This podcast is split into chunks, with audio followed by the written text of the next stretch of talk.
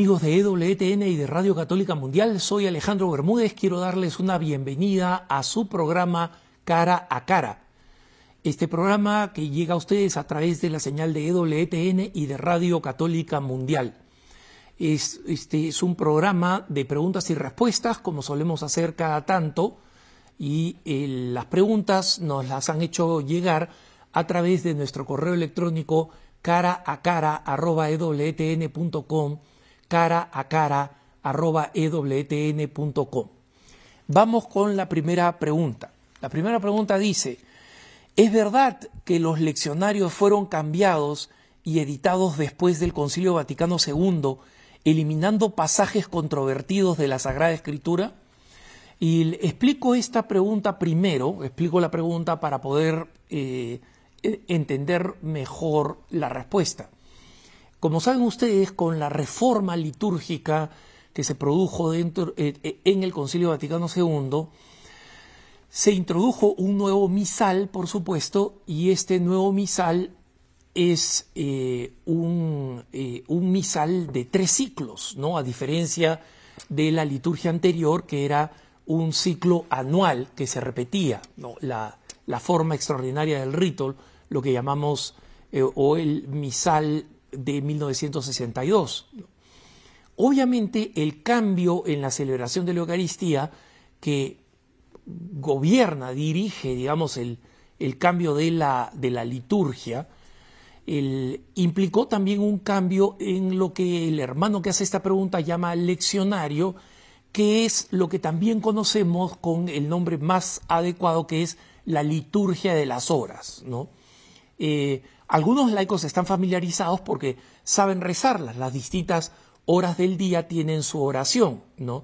Se comienza con el oficio de lectura, que es usualmente temprano en la madrugada, la oración de laudes en la mañana, luego vienen tres llamadas horas intermedias, tercia nueve de la mañana, sexta mediodía, nona tres de la tarde, luego hacia el final de la tarde las vísperas, y finalmente la oración de completas, ¿no? que es siempre la misma durante la semana. El, eh, leccionario, la liturgia de las horas, está, eh, em, está dividida en cuatro, eh, en cuatro partes, digamos, que tienen que ver con el, el tiempo de Adviento y Navidad, el tiempo de eh, liturgia, de, perdón, de eh, eh, la, cuaresma y la pascua, y luego están los dos tiempos ordinarios que están entre uno y otro. ¿no? El, hermano pregunta esto porque hay un, un rumor persistente, especialmente proveniente del lado tradicionalista, de que estas liturgias de las horas son unas traducciones que no completan todas las lecturas de la Sagrada Escritura, en primer lugar, y en segundo lugar, que eh, estas, eh, estas, traducciones y estas eh, recopilaciones de los textos de las Sagradas Escrituras evitan ¿no? pasajes de la Sagrada Escritura que serían, entre comillas, controvertidos, es decir, es, especialmente fuertes o directos o dirigidos a la conversión. Eso es absolutamente falso. En primer lugar, porque quien cumple el círculo litúrgico en la misa prácticamente recorre todas las Sagradas Escrituras, recorre cada uno de los textos de las Sagradas Escrituras, las Sagradas Escrituras completas al milímetro, no, pero recorre el, el íntegro de las Sagradas Escrituras. ¿no? Por ejemplo, el Salmo 93 no lo van a encontrar ustedes eh, ni en la liturgia antigua ni en la liturgia moderna a la hora de rezar la liturgia de las horas, porque es un salmo de maldición. Entonces, primero, eh, salgamos de un, primer mito, y es que si bien la liturgia de las horas y las sagradas, y, las sagradas escrituras en las misas durante los tres ciclos litúrgicos, ¿no? en las que eh, recorremos a través del, tiempo del, misal moderno del nuevo sordo. Si bien nos llevan a través de las Sagradas Escrituras, Esto no significa que el católico ya no tiene la obligación de leer las Sagradas Escrituras. Entonces, si tú crees que el vetus sordo o el no sordo no completa las Sagradas Escrituras, no es un complot. Tú deberías leer las Sagradas Escrituras. Yo tengo que leer las Sagradas Escrituras. Entonces, el objetivo principal de la liturgia de las horas es el rezar con la iglesia en una oración oficial, comunitaria, universal, católica.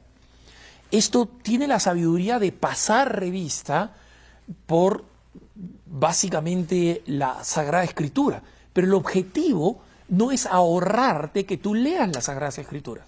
Entonces, si tú crees que algo falta, como por ejemplo pasajes determinados, ambiguos del Cantar de los Cantares, o el Salmo 93, entonces no te quejes, pues, lee la Sagrada Escritura, que es lo que nos corresponde como católicos. Y en segundo lugar, que determinados textos eh, controvertidos, entre comillas, han sido eliminados, ese es falso.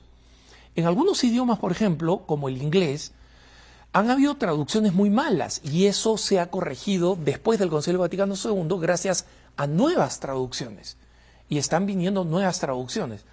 En español ese no fue el problema, las traducciones fueron bastante buenas. Entonces, no, no, no caigamos en este constante pulular de teorías de la conspiración que quieren quitarnos la confianza sobre cosas importantes como son la celebración de la Eucaristía y la liturgia de las horas.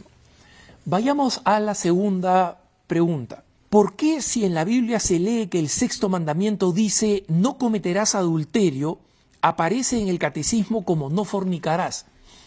Por una razón muy sencilla, hermanos, porque los diez mandamientos no aparecen en ningún lado de las Sagradas Escrituras.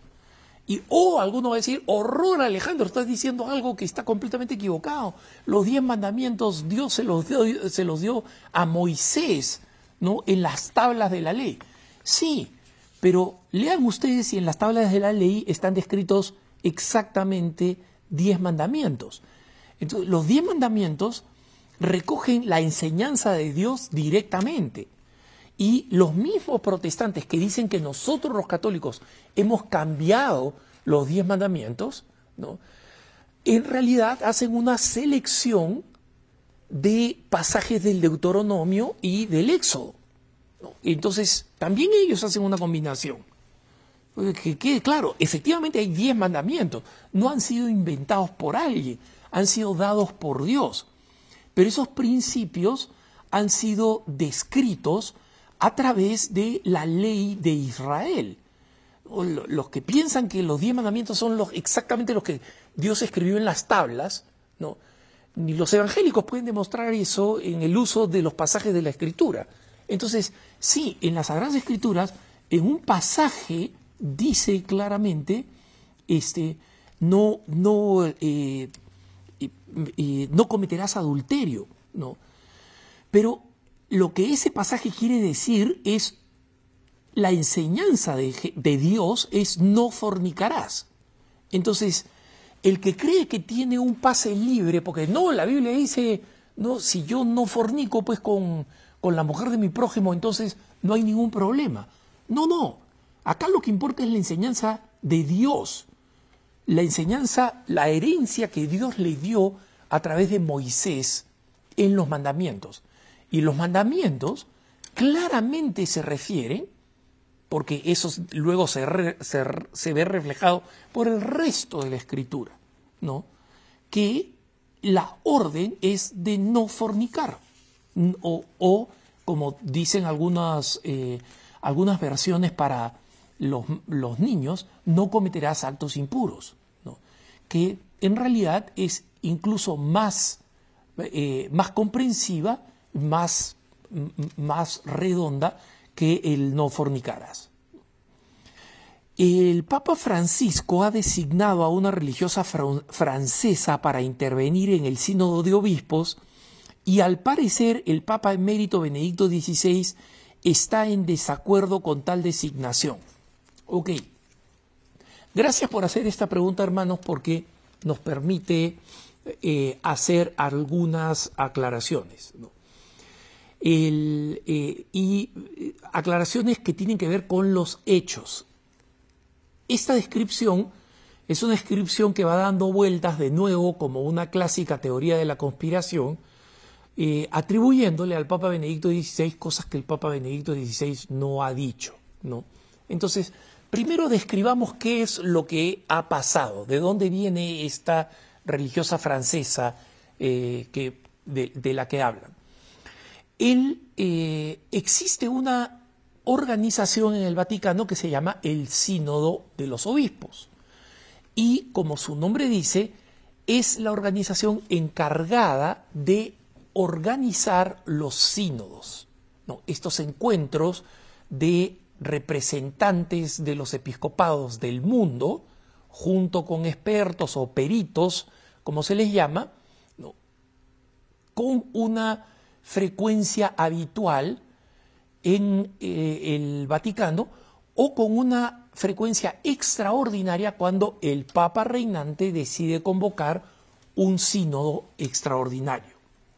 Entonces, esta es una institución que fue creada después del Concilio Vaticano II cuando el Concilio Vaticano II llamó para estos encuentros de, eh, obispos que permiten eh, dialogar y ayudar a la reflexión de la Iglesia sobre temas específicos. Como saben ustedes, el próximo sínodo va a ser un sínodo sobre el sínodo, ¿no? O sea, un sínodo sobre el camino sinodal. Y este, este, eh, este grupo de, esta oficina, que es una oficina bastante pequeña, ¿no? Que carga con una tremenda responsabilidad de coordinar un evento que incluye a todos los obispos del mundo. Esta oficina siempre ha tenido un presidente, ¿no? presidente del Sínodo de los Obispos, que es normalmente un cardenal, en este momento es un arzobispo, y tiene un secretario que se encarga de las coordinaciones. Por si acaso, secretario no es en el sentido de un eh, administrador ejecutivo, no, no, es el número dos en, en, ese rango. ¿no? Entonces, normalmente quienes tienen voto en el sínodo de los obispos son los llamados padres sinodales, es decir, eh, muchos de los que atienden el sínodo como expertos, cuando atienden laicos, religiosas, etc., ellos no tienen voto, tienen voto los padres sinodales. ¿no? Y siempre entre los padres sinodales ha estado el secretario del sínodo de los obispos. Bueno, el Papa Francisco ha nombrado a una religiosa francesa para que sea secretaria del sínodo de los obispos, en base a su experiencia con el trabajo sinodal, ha trabajado durante mucho tiempo en esto, domina múltiples idiomas, que es una de las necesidades en la oficina del sínodo, y como establecen las normas del sínodo, el secretario, que en este caso es una secretaria, tiene voto en el sínodo, y eso significa que va a ser la primera mujer que va a poder votar en el sínodo. ¿no? Ahora, eh, el, Papa Benedicto XVI no ha dicho absolutamente nada al respecto, ¿no? Y conociendo al Papa Benedicto, conociendo su pensamiento, no hay ninguna razón por la que él se quejaría de que una mujer tenga voto en esto. ¿Por qué? Porque no es un acto sacramental, hermano, no es un acto que tiene que ver con el sacerdocio, ¿no? El sínodo era simplemente de obispos, durante mucho tiempo los, los, invitados eran sacerdotes, eran superiores religiosos, eran básicamente hombres, ¿no? Entonces había esta tradición de una organización casi exclusivamente masculina de que los votos fueran solamente por mm, personas que son varones, ¿no? Y que son además religiosos o consagrados. Entonces, esto eh, ya tuvo un primer cambio cuando el eh, prefecto del Dicasterio de las Comunicaciones, que es un laico, por primera vez el prefecto de un dicasterio es un laico, pudo votar en el sínodo anterior. ¿No? Entonces ese ya fue un primer cambio. Otro cambio eh, va a ser ahora que va a votar por primera vez una mujer. Pero quienes votan en el sino no es eh, eh, indicativo de nada, ¿no? De que el sacerdocio femenino está a la vuelta de la esquina, no, no lo es. No, es simplemente un, un mundo y una realidad eclesial donde cada vez hay más mujeres que son expertas en áreas específicas, ¿no? Y eso de por sí no es algo que debería generar ninguna sospecha, ¿no? Entonces es verdad que hay muchas teólogas que, y, muchas religiosas que han abandonado, digamos, el curso católico, pero creer que de facto una mujer no puede votar en un sino no, no, está contra, contraviniendo, el, e, es, básicamente una, una idea completamente subjetiva porque no hay ninguna norma escrita, es una, costumbre, ¿no? pero no hay ninguna norma escrita que lo impida. Y cuando a esta religiosa recientemente le preguntaron eh, qué se siente que usted sea la primera mujer que va a votar en el sino, esta, esta religiosa simplemente se encogió de hombros y dijo, mira, e, e, eso no es lo importante, ¿no? Lo importante es que tengamos un buen sínodo ampliamente participado y que ayude a la edificación de la iglesia. Y eso es lo único que importa. ¿no? Ver en esto un signo negativo o un signo positivo, como muchas veces la feminista, ah, las mujeres están ganando terreno. No, es, es simplemente sacar interpretaciones que no tienen nada que ver con el evento eh, que, viene el 2023. la siguiente pregunta es, ¿qué opina de María Simma y sus visiones de las almas del purgatorio? Eh, con María Simma es algo que ya he abordado, pero que voy a eh, abordar nuevamente. María Simma es una supuesta mística y supuesta vidente y cuando uso el término supuesto acá, eh, no lo estoy utilizando de manera denigratoria o de manera que niega la posibilidad de que efectivamente sea una mística y una vidente, ¿no? Eh, pero lo digo porque la Iglesia todavía no se ha pronunciado respecto de ella. Y yo sé que las personas que son seguidoras de María Sigma eh, ya la consideran santa por adelantado y probablemente tengan razón, pero, es decir, probablemente la Iglesia corrobore eso. En general, los escritos de María Sima que yo he leído sobre el purgatorio no, eh, no tienen enseñanzas que son contrarias a las enseñanzas de la Iglesia desde el punto de vista teológico, no tocan ningún tema dogmático, pero es importante que entendamos que, primero, esto todavía no ha sido corroborado plenamente por la Iglesia. Y la corroboración por la Iglesia no hay que confundirla cuando un obispo dice, bueno, esto puede ser edificante y no va en contra de las enseñanzas de la Iglesia, en consecuencia se pueden difundir. El obispo que dice eso no está diciendo, esto es revelado, esto de verdad tiene origen místico no lo está diciendo. Esa es una decisión que viene después de parte de la Iglesia Universal. Y es más, si María Sigma, Dios lo quiera, es beatificada y luego canonizada, su enseñanza va a seguir siendo no dogmática. Y esto es lo que la Iglesia dice de grandes santos que considera eh, místicos de primera línea, y que han tenido grandes visiones. ¿no? Ninguna de esas visiones son consideradas doctrina de la Iglesia, son consideradas que pueden ser de edificación personal, son consideradas que pueden recibir el imprimatur, es decir, la aprobación de que el, eh, no afecta ni atenta en nada contra la doctrina y que vale la pena leerlo, pero nada más. ¿no? Entonces, si hay alguna eh, alguna eh, sombra, digamos, de, de, pronóstico, digamos así, o de profecía en las palabras de María Sigma, la Iglesia nunca las va a avalar como algo que es necesario creer. Nunca. No hay ninguna profecía fuera de lo que ya nos ha dicho Jesucristo que la Iglesia considere como absoluta, especialmente las que están ligadas a acontecimientos en el tiempo.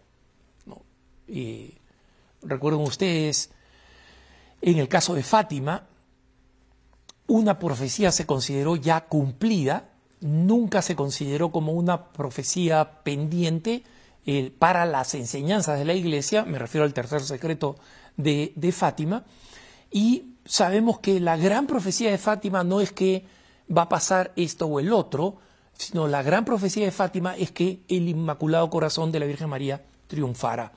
No tenemos ni día, ni hora, ni fecha, pero sabemos que va a triunfar. ¿Por qué?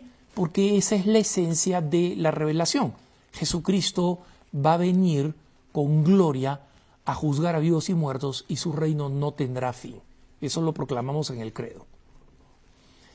Es verdad que la misa del Novo Sordo fue creada para complacer a los protestantes y que varios protestantes participaron en su elaboración, como dice un video en YouTube.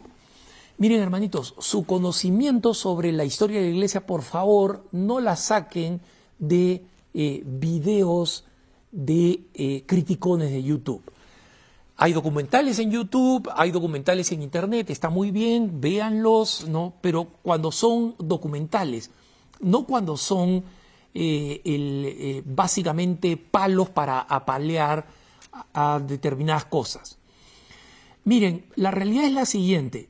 El Concilio Vaticano II quería reformar la liturgia por una razón urgente, y es que la Santa Misa, que tenía un gran elemento de misterio por su celebración en latín, en la medida en que la cristiandad iba desapareciendo de la sociedad, necesitábamos una misa que pudiera ser celebrada y entendida por todos los fieles.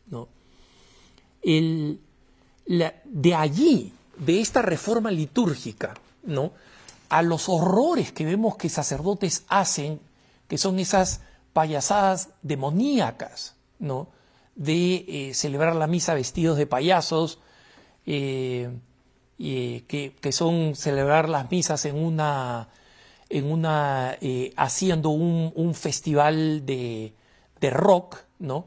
Miren ustedes en, YouTube, esto no ha pasado en América Latina, pero en Estados Unidos busquen Clown Mass, ¿no? En inglés, misa payaso, en, YouTube, y van a ver las misas que se celebraron con arzobispos, ¿no? Un arzobispo de la ciudad de Seattle vestido de payaso, ¿no? Vestido de payaso celebrando la misa, porque consideraba que tenía que ser entretenimiento, ¿no?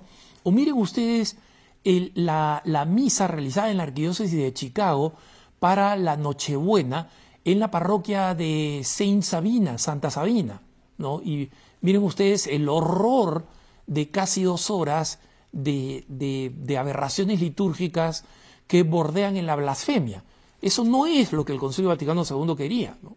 Entonces, en el Concilio Vaticano II, la reforma litúrgica fue liderada por un obispo, el obispo Bugnini. Este obispo ha sido muy controvertido a lo largo de la historia, han habido varias biografías de él, una reciente tratando, digamos, de, de, restaurarlo, ¿no? Eh, porque él fue acusado de ser masón, fue acusado de conspirar con otros protestantes para la Sagrada Escritura, para, para, para crear la Santa Misa.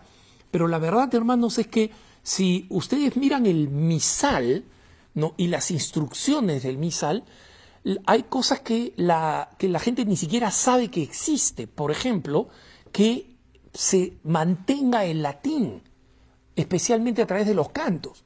¿no? Hay una exhortación en particular para que se mantenga el latín. ¿Alguno de ustedes canta el Kyrie, canta el Gloria en sus misas en latín? En mi parroquia lo hacemos, pero yo sé que somos una excepción en América Latina o en España, las misas son una aberración. Se pide que las canciones sean auténticamente católicas y edificantes. Se canta cualquier cosa. Se pide que los sacerdotes sigan las rúbricas. Los sacerdotes hacen lo que se les da la gana. Se pide que se considere la posibilidad de celebrar ad oriente la misa del novo sordo. No estamos hablando de la misa tradicional en latín, del, anterior misal o la misa en la forma extraordinaria.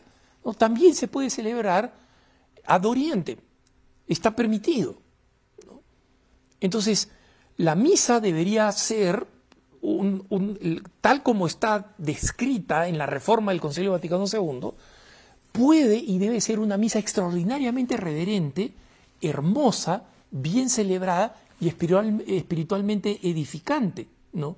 Y centrada en la Eucaristía, que es algo que no compartimos prácticamente con ninguna de las denominaciones protestantes, ahí con alguna rama muy conservadora de los luteranos o con los eh, anglicanos de los que se llaman la High Church, que creen en la presencia real de la Eucaristía, pero son, son excepciones en el mundo protestante. Entonces, las misas que nosotros vemos, cualquiera diría esa misa sí, esa misa sí se complotó con protestantes, ¿no? Pero esa no es la misa del misal del no sordo. Lo que pasa es que tenemos atilas, tenemos verdaderos bárbaros litúrgicos que están destruyendo la misa, creyendo que así la hacen más entretenida, más accesible al pueblo, entre comillas, lo que quieran ustedes, como quieran ustedes llamarlo, ¿no?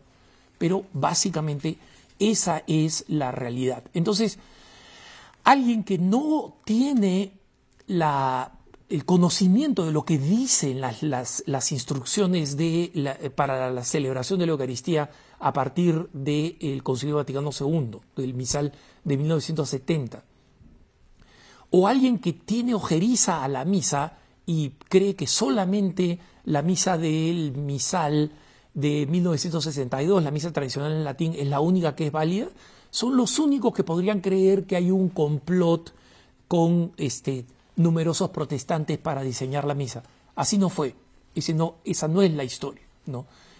Así que el, que quede claro que el, la realidad es, eh, es, muy distinta y que las misas deberían ser mucho mejores y más católicas.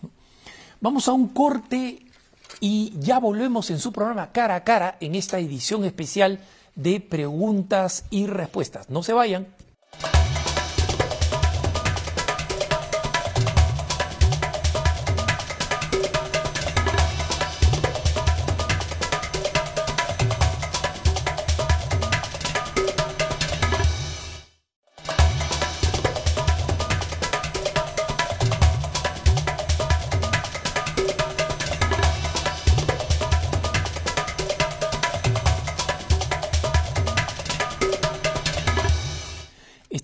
En su programa Cara a Cara, soy Alejandro Bermúdez y estamos en una edición especial de preguntas y respuestas, así que vamos a una más de las preguntas que ustedes nos han hecho llegar a través de nuestro correo electrónico cara a cara arroba ewtn.com. ¿Cómo puedo preguntarle a un sacerdote que conozco hace mucho tiempo qué le sucede, ya que creo que ha abandonado su ministerio? Mira, eh, hermana que me preguntas esto y todos los hermanos que nos ven y nos escuchan, la respuesta es tenemos que cuidar a nuestros sacerdotes, tenemos que cuidar a nuestros sacerdotes. Cuando se llega a una situación como esta, probablemente ya sea demasiado tarde. No sabría qué cosa responder porque si el sacerdote no ha eh, no, no, no se ha puesto en contacto con las personas que conoce, ¿no? y ha abandonado el ministerio, probablemente esté deseando desaparecer y no mantener las conexiones que tenía cuando era sacerdote. ¿no? Muchas veces el, el abandono del sacerdocio viene acompañado de un sentimiento, digamos, de vergüenza o con un sentimiento de ruptura radical. Quiero romper radicalmente con mi vida interior, comienzo todo de nuevo. Entonces, es, es importante eh, entender esa realidad, así que ahí lo único que, lo único que aconsejo es prudencia, ¿no? Eh, eh, si, si conoces al sacerdote y tienes su información de contacto, entonces pregúntale, porque ¿qué pasa si no ha abandonado el ministerio pero lo está pensando? Y ahí es donde viene la verdadera lección de esta pregunta, hermano. Recordemos que nuestros sacerdotes son pocos, que nuestros sacerdotes están tentados, que nuestros sacerdotes están bajo presión, que nuestros sacerdotes se cansan. Y muchas veces nosotros creemos que tenemos el derecho al, sacerdote, ¿no? Y que, eh, y que él está ahí simplemente para servirnos, ¿no? Eh, recuerdo en una ocasión, algo de lo que yo fui este, testigo, ¿no? El, porque estaba ahí acompañando a un sacerdote amigo de mi comunidad, que al sacerdote le piden saliendo de misa, el Padre, por favor, ¿podría bendecir mi, podría bendecir mi, mi, nuevo, mi nuevo coche, mi nuevo automóvil? Y hay una bendición, hay un ritual de bendición para eh, los automóviles, ¿no? y el sacerdote lo hizo, digamos, podía hacerlo simplemente verbalmente ahí, pero no, fue a la sacristía, porque estábamos en, en, el, en el estacionamiento de la parroquia, fue a la sacristía, sacó su estola, ¿no? Él estaba en sotana, ya después de misa, sacó su estola, sacó el hisopo con el agua bendita y sacó el ritual, ¿no? Con las bendiciones. Y bendiciones para un vehículo, entonces hizo la bendición, ¿no? Y, y este y, bendijo con agua el automóvil y bendijo a todos los que van a estar en el automóvil, bendijo a la gente, ¿no? Estaba la familia. Entonces, este, este, este señor, después de la bendición, metió su mano al bolsillo y sacó unas monedas, ¿ya? Sacó unas monedas que eran una moneda de cinco soles, estamos hablando de la moneda peruana, ¿no? Este, para que ustedes sepan, cuatro, cuatro soles son un dólar. En, esa época cuatro soles eran un dólar. Está más o menos por ahí, ¿no? Entonces sacó una, estas monedas y tenía una moneda de cinco soles y una moneda y dos monedas de un sol. O sea, en total tenía ahí un dólar y tres cuartos, ¿no? Entonces, el, este, el, eh, este señor estiró la mano al sacerdote para darle una propina, entre comillas, ¿no? Al sacerdote y en medio camino de estirar la mano decidió sacar los cinco soles porque le parecía que era mucho, ¿no? Eh, de, ayuda al sacerdote. Y le dio dos soles, o sea, 50 centavos de dólar. Eh, para que tengan una idea, con, con, con siete soles te compras un helado caro en el Perú, ¿no? En esa época, uno de esos helados de heladería bonita, ¿no? Donde te preparan. O sea, eh, no le dio al sacerdote ningún helado. Entonces, miren, el problema no está acá en la plata, no estoy diciendo sí a los sacerdotes este, hay, que, hay que darles un montón de dinero. No, pero hay que cubrir sus necesidades. Hay que cubrir sus necesidades y hay que cubrir sus necesidades no solamente económicas, ¿no? sino especialmente sus necesidades humanas de amigo, de alguien que lo aconseja, de alguien que tiene más experiencia, aunque el consejo sea sobre algo específico o limitado, pero que está acompañado, está acompañado. Los fieles de una parroquia tienen que proteger a sus sacerdotes, hermanos, ¿no? Y esto no significa ser invasivos o ser imprudentes, pero estar constante, padre, ¿cómo se siente? Hoy día lo veo medio enfermo, en algo lo puedo ayudar, ¿no? Puedo traerle una medicina, puedo eh, traer a uno de los, de los parroquianos que es un médico para que lo vea. Tenemos que proteger a nuestros sacerdotes y tenemos que, si lo vemos que está un poco cansado, de decirle, padre, quiero invitarlo a una comida bonita en mi casa, donde no lo voy a exprimir, ¿no? Lo voy a, a dejar que tenga un buen momento, relajado, descanse, ¿no? que, tenemos que cuidar a nuestros sacerdotes. Cuando nos preguntamos, oye, ¿qué fue el sacerdote tal? Ya es demasiado tarde. Entonces, participemos de esa corresponsabilidad. Yo creo que el Señor va a tener especial, especial atención para aquellos que cuidaron de Él, Jesucristo, en nuestros sacerdotes. ¿Es posible utilizar imágenes de hadas o elfos como hacía Tolkien o Chesterton para narrar historias de contenido cristiano. este tema ya lo abordó un, muchacho que nos decía en un correo que a él le gustaba eh, dibujar y dibujar tipo estilo eh, de novelas gráficas, ¿no? que son un formato relativamente nuevo y muy exitoso, especialmente con jóvenes. Entonces, la respuesta sigue siendo la misma, solo que quiero reiterarla. Sí, por supuesto que se pueden utilizar eh, múltiples figuras. Eh, C.S. Lewis en realidad era el que utilizaba pues un león que hablaba, utilizaba dragones, muchas imágenes en, su secuencia de Narnia, ¿no? Se puede utilizar. La cuestión está en la forma y el objetivo. En la forma, obviamente una persona que quiere edificar y quiere valorar, tiene que asegurarse que nada de lo que dibuja es motivo de escándalo. Recordemos que Tolkien antes de morir dejó, dijo que sus, sus, este, todas sus obras eh, si alguna vez iban a ser reproducidas en teatro o cine, no podían ser hechas de una manera que eh, motivaran cualquiera de los vicios, ¿no?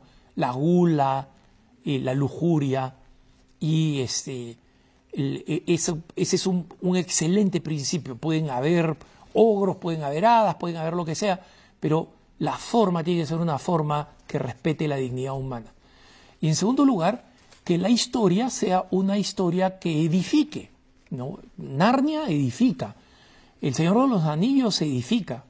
Las historias este, fantásticas de, Chesterton, o del padre Brown o del hombre que fue jueves edifican.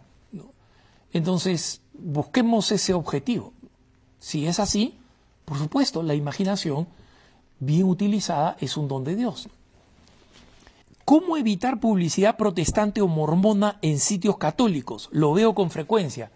Mira, hermano, eso le pasa a todo el mundo, incluso a las páginas de ASI Prensa y a las páginas de EWTN cada tanto. ¿Por qué? Porque la publicidad que, eh, que aparece en las páginas es una publicidad que no ha sido puesta por un ser humano, ¿no? sino que responde a un programa que es conocido con el nombre de algoritmo. ¿no?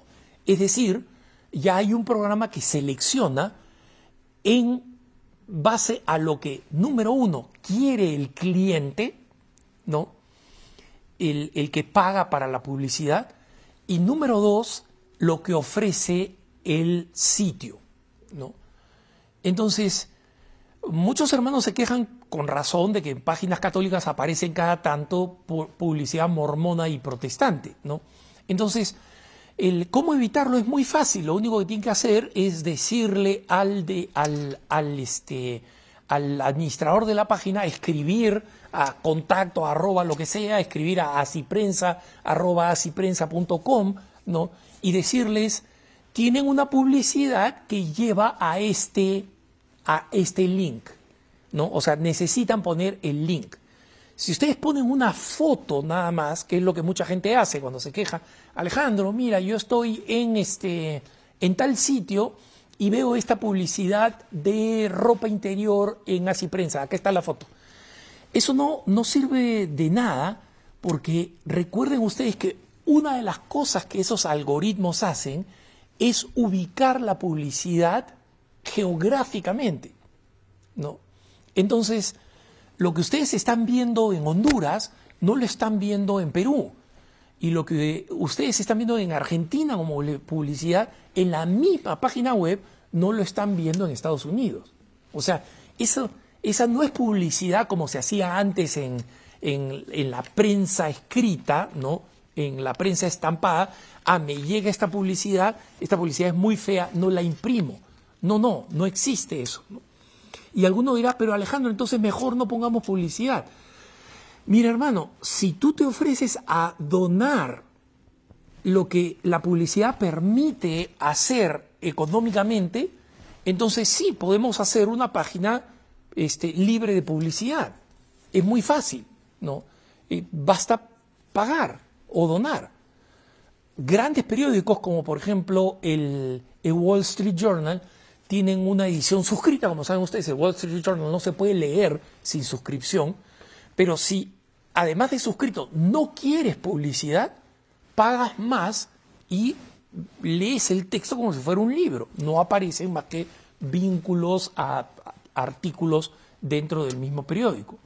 Entonces, es una de las de los lados bajos, digamos, de los lados decepcionantes del de mundo digital en el que vivimos, pero es perfectamente solucionable si dices hay esta este, publicidad que es impropia. ¿no?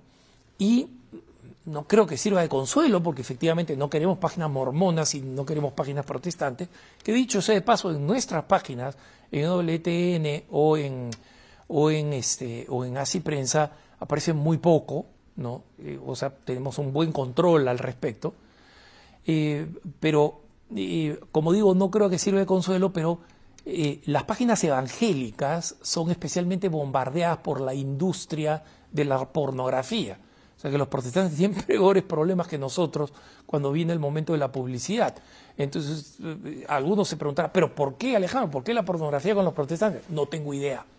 Pero los que lo hacen saben muy bien lo que hacen, ¿no? Saben muy bien lo que hacen porque hay muchísimo dinero en juego. Vamos a la siguiente pregunta. Dice, ¿cuántos y cuáles son los dogmas marianos? Eh, como ustedes saben, hermanos, los, los dogmas marianos han sido pronunciados a lo largo de la Iglesia en un rango histórico que va desde el siglo IV hasta 1950 con el último dogma mariano. ¿no? Y el, el, primer dogma mariano es el dogma de eh, Teotocos, es decir, de la María Madre de Dios, ¿no? en el concilio de Éfeso. Y el último dogma fue en 1950 la asunción de María a los cielos por eh, el Papa Pío XII un, dogma que muchos criticaron porque decían que iba a eh, afectar la relación con los protestantes. ¿Cuáles son los tres siguientes dogmas? Los tres dogmas que están en el, en el medio. Uno de ellos importantísimo del siglo XIX. ¿no? Se los dejo como tarea, porque ese es algo que es muy fácil de encontrar. Esa es una, una pregunta eh, en la que no quisiera contribuir a la, a la pereza, porque especialmente si lo digo por radio o por televisión, ustedes van a decir, ah, ya, ya escuché cuáles son los cinco grandes dogmas marianos, ¿no? Y este, no, van a, no van a recordarlo. Y el católico tiene que recordarlo. Entonces, búsquenlo, léanlo y recuérdenlo para su bien y para el crecimiento de nuestra piedad filial, de nuestra piedad filial mariana. La siguiente pregunta dice, ¿cómo debemos actuar los católicos ante los escándalos sexuales en la iglesia, ya que eso nos reprochan los no católicos? Bueno, acá hermanos hay, acá hay dos partes muy separadas, ¿no? Que es lo que nos reprochan los no católicos. Miren hermanos, Voy a comenzar por esta segunda parte. La gran mayoría de no católicos que nos reprochan los escándalos sexuales en la iglesia son gente que nos reprocharía cualquier cosa, pase lo que pase.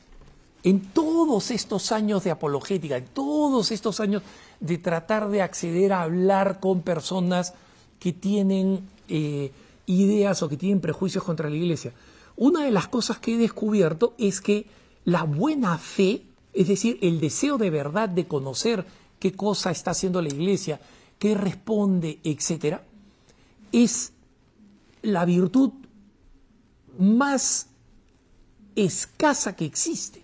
¿no? Uno puede explicarle a los evangélicos una y mil veces que nosotros no adoramos las imágenes. Tenemos 20 explicaciones de cómo no adoramos las imágenes. ¿Han entendido? No porque ya tienen un prejuicio. Entonces, nosotros tenemos que tener una actitud de auténtica reforma respecto de los escándalos en la iglesia, por supuesto que sí. Pero si alguien cree que eso va a hacer la iglesia más creíble a quienes atacan hoy en día la iglesia, están poniendo sus esperanzas, en mi experiencia, no, esto no es ciencia, pero es mi experiencia, en mi experiencia no están esperando en vano. Pero los escándalos eh, de la iglesia sí daña a sus víctimas y daña a los que son escandalizados. Por eso el término escándalo. Y muchas veces, hermanos, nosotros hemos olvidado la gravedad del escándalo. la gravedad del escándalo. El, el escándalo es un pecado adicional y muchas veces más grave que el mal cometido. Y por supuesto, no estoy hablando acá de que el abuso sexual de menores, por ejemplo, sea menos dañino que, que el escándalo. Es una aberración y que exista es absolutamente inaceptable. Entonces, nuestra actitud no tiene que ser la de defender a la iglesia eh, a, capa y espada. ¿no? ¿Cuántas personas me han dicho, no, Alejandro, eso no se debería publicar? Y usan la frase, los, los trapos sucios se lavan en casa. ¿Quién dice? ¿Quién dice? ¿Alguien va a venir a, a darme un refrán de origen castellano como argumento frente a un escándalo teológico y pastoral? No, toma tus refrancitos y guárdalos en el bolsillo, ¿no? No, la iglesia tiene que ser absolutamente exigente frente a los escándalos.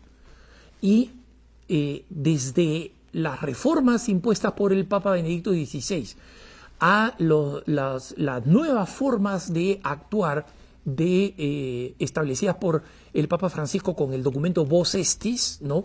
Vos Estis Lux Mundi, ustedes son la luz del mundo. A propósito comienza eso, ¿por qué? Porque señalan la gravedad del pecado del escándalo. O sea, hay personas que son víctimas terribles cuya humanidad es destruida por un tipo miserable que no solamente comete un pecado horroroso, sino comete un crimen. Pero además de eso está el escándalo. Y por eso es que la iglesia tiene que corregir y tiene que censurar y tiene que penalizar. Porque la gente tiene que ver, ok, la iglesia no tiene ninguna tolerancia para con esto. La tolerancia de la iglesia con esto es cero. Y eso no significa no involucra solamente a las autoridades de la iglesia, por supuesto que involucra a las autoridades, involucra a todos nosotros. Si tú sabes algo de un caso de corrupción, denúncialo. Si conoces un caso de corrupción en el sacerdocio, denúncialo. Y sobre todo, si más gente lo sabe y más gente está siendo escandalizada, denúncialo, por favor. Da la cara. Porque si no la das, después no vas a tener derecho de quejarte de que en la iglesia hayan casos de corrupción. Y si es que la purificación de la iglesia hace que alguna gente se convierta y cambie de opinión, a buena hora. Pero el objetivo es que la iglesia sea, para sus fieles y para el mundo entero, sacramento de salvación. Última pregunta. ¿Por qué Jesús llama mujer a la Santísima Virgen María y no se dirige a ella como mamá? Eh, muy sencillo en las Sagradas Escrituras, Jesús sabe que en sus actos y en sus palabras está enseñando y que está dejando esta enseñanza en herencia para la eternidad. Entonces, Jesucristo deliberadamente utiliza el término mujer para que quede muy claro que María no solamente es su mamá, mi mamá, todo el mundo quiere a su mamá, no, no, no. Esta es la mujer. ¿Se acuerdan lo que debía hacer Eva, la madre de todos los creyentes? Bueno, ella pecó y nos contaminó. Esta es la nueva mujer. ¿no? Y por eso ustedes van a ver que en el Apocalipsis se habla una mujer vestida de sol, no con la luna bajo sus pies. San Pablo nos dice, eh, eh, eh, nacido de mujer, nacido bajo la ley.